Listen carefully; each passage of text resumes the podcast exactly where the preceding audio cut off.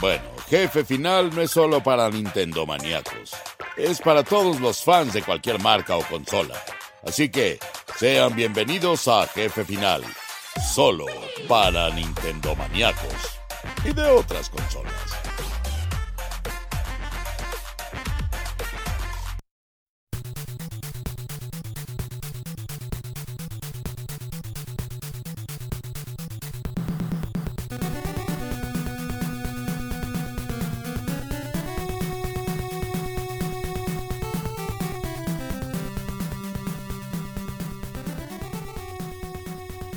Mis queridos amigos, pues ya tuvimos esta voz retro. ¿Sabían ustedes que el actor de doblaje Carlos II, además de ser la voz de Woody, la voz de App, la voz de James Bond, la voz de Piccolo de Dragon Ball Z y un gran amigo mío, Además de eso, él era la voz institucional de los comerciales de Nintendo para Latinoamérica durante más de una década.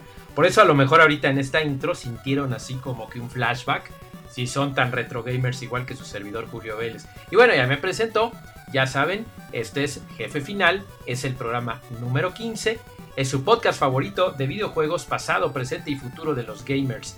Yo soy Julio Vélez y me pueden seguir en Twitter en arroba Julio pero también pueden suscribirse a este su podcast cada 15 días. Ya saben que estamos en varios lados, en los más importantes, Spotify, Google, Apple, eh, Inbooks, TuneIn, todo, todo esto lo pueden ustedes ver, lo pueden escuchar, mejor dicho, se suscriben, cada 15 días tienen un programa nuevo la, cuando coincide intercalado los 15 días, también está mi otro podcast que es Okina Kokorotaku. Ese es sobre anime y manga y cosas japonesas. Estos son podcasts de Spoiler Time. También pueden leerme ahí, por supuesto. It's spoilertime.com, donde hablo de muchas, muchas cosas del mundo del cine, la televisión, los videojuegos, la tecnología, el anime. Pero este podcast, jefe final, habla nada más ni nada menos que de videojuegos. Y qué mejor manera, amigos. Fíjense que yo estoy emocionado porque aunque obviamente no lo catalogaría como el juego del año porque se me irían un montón encima con, oye, ¿qué te pasa? Si está Last of Us 2, está Ghost of Tsushima, están un montón.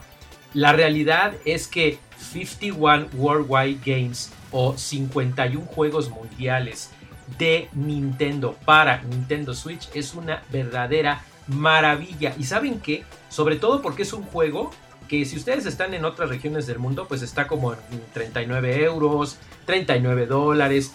En México deben ser como unos 1100, 1010 pesos mexicanos más o menos. Pero estamos hablando de 51 juegos. ¿Qué, tipo de juegos? Juegos de mesa, como el ajedrez, como las... Eh, pero trasciende, por ejemplo, hay ajedrez, hay damas chinas, hay damas inglesas, juegos de cartas, todos los que se imaginen, incluyendo los juegos japoneses. ¿Se acuerdan que esos son bien difíciles? Este, eh, están otros, el Mahjong, por ejemplo, también, las damas chinas, ya les dije, las damas inglesas, el ajedrez.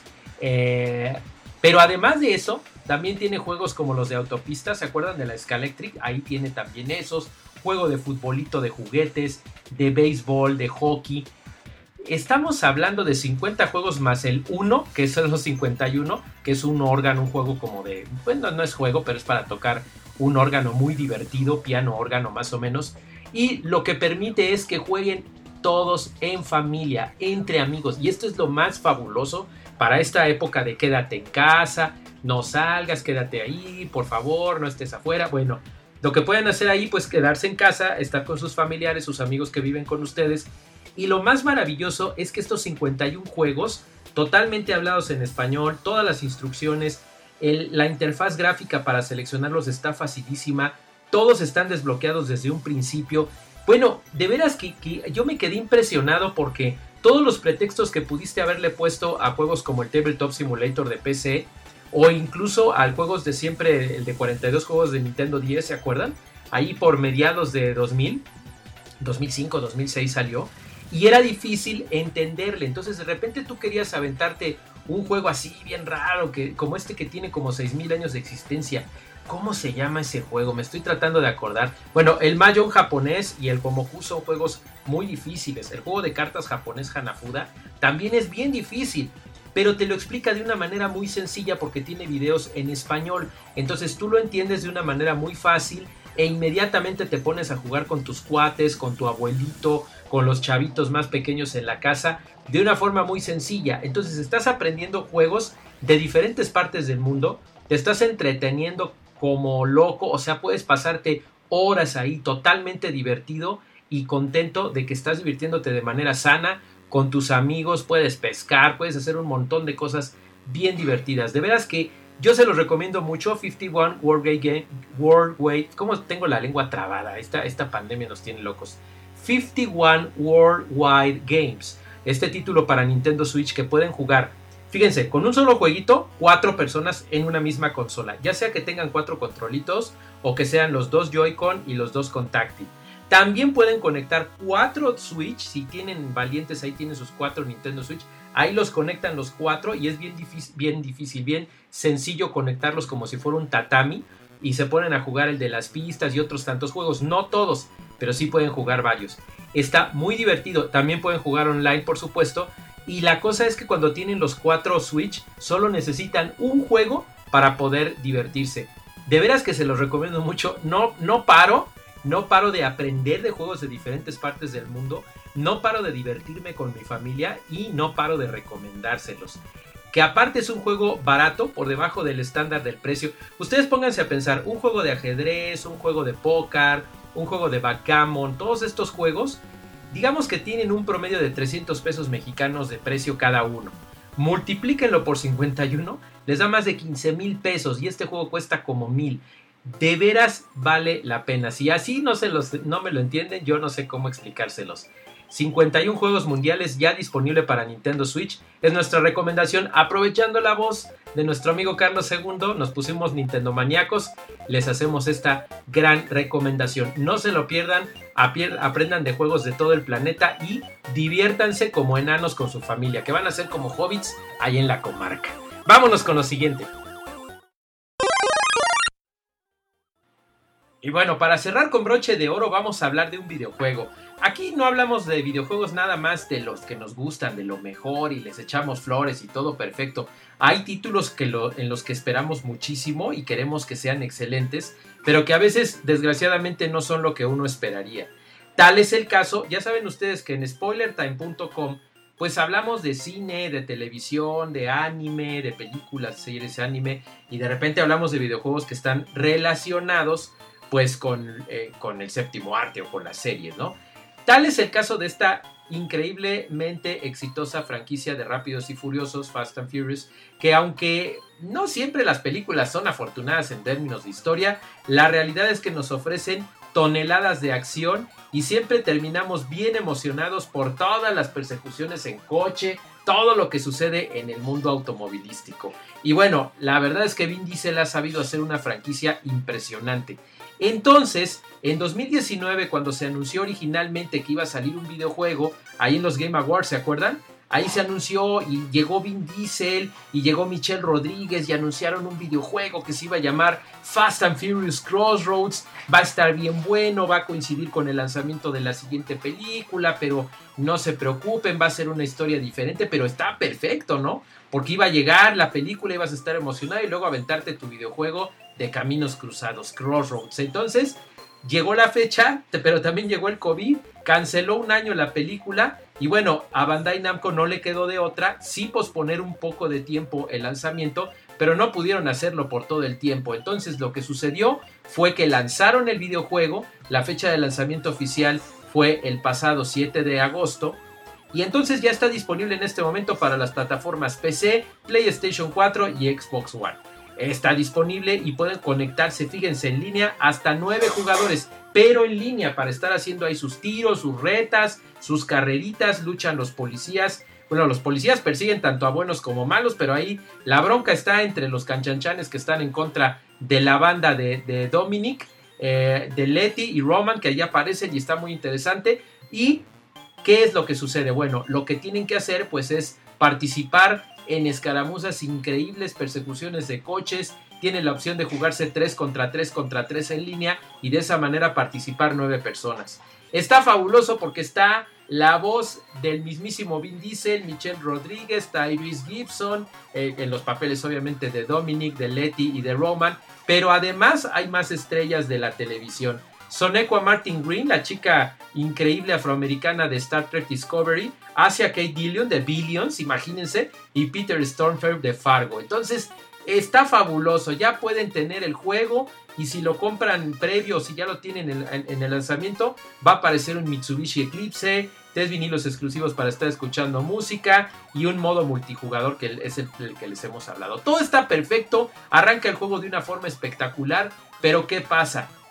Bueno, aquí empiezan las cosas, ¿verdad? Lamentablemente la física del juego no es la mejor y nos llama mucho la atención porque sabemos que el equipo creativo hace buenos videojuegos de carreras. Slighty Mad Studios es la división que tiene Bandai Namco para sacar videojuegos como Project Cars, sus juegos de carreras, World of Speed y los Project Cars son increíbles. Son muy buenos juegos que compiten mano a mano con Gran Turismo y con Forza Motorsports.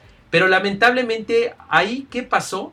Pues tal vez se recargaron demasiado en la licencia. Tiene estas voces de estos grandes talentos, pero lamentablemente a la hora de que ves a los actores, eh, se ve como consola de anterior generación. Parece que estás viendo gráficos de PlayStation 3 o de unas versiones de PC hace muchas tarjetas gráficas atrás. Entonces eso le pega un poquito, considerando que hay juegos tan buenos. Vamos, por el mismo dinero te puedes comprar Project Cars 3, que para la experiencia de carros está mil veces mejor. Es cierto, aquí tienes de repente choques, persecuciones tipo Burnout, pero cuando ya conoces la franquicia Burnout, que la extrañamos de hecho, te das cuenta de que le falta, le faltó tiempo, le faltó coserse más. Y si al mismo tiempo el mismo equipo estaba desarrollando Project Cars 3, ¿ustedes qué piensan? Pues que le echaron más ganas a la otra franquicia.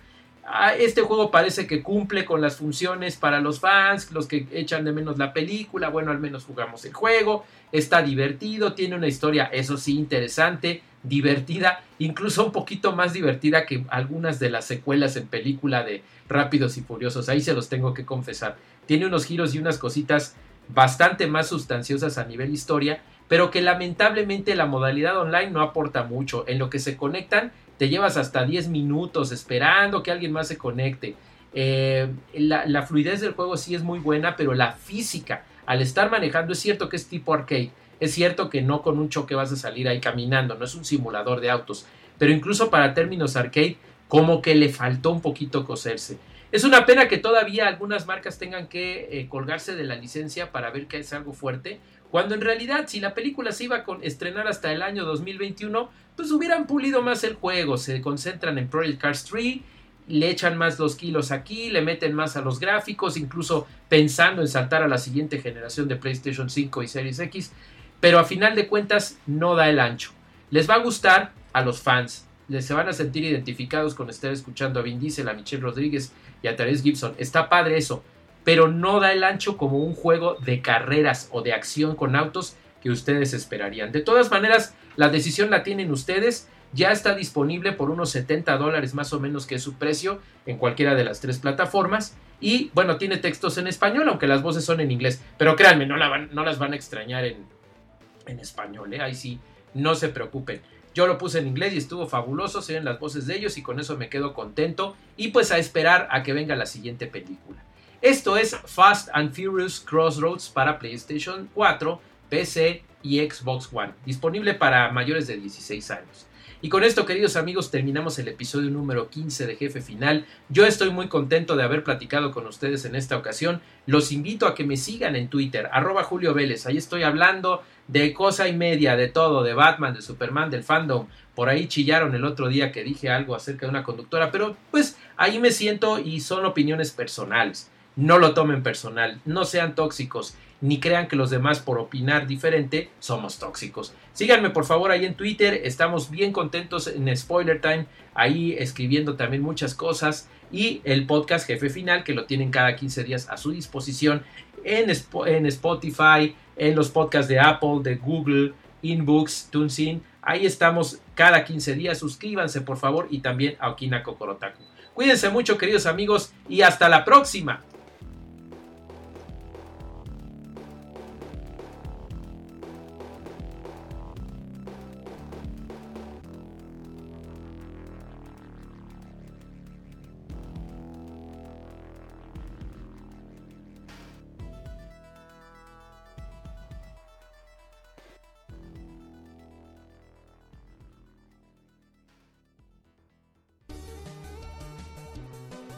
Eh, ¿Qué les pareció, terrícolas? Nunca escuché en Melmac un programa sobre videojuegos tan bueno. No se pierdan a Julio Vélez en el próximo jefe final. Y recuerden, si se lo pierden, bueno, sí hay problema. Adiós.